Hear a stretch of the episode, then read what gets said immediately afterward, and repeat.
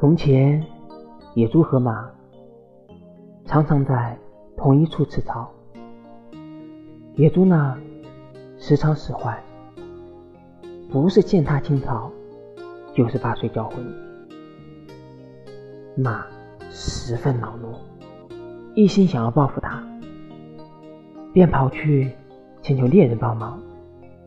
猎人说：“除非马愿意套上辔头。”让他骑，还帮助马惩治野猪。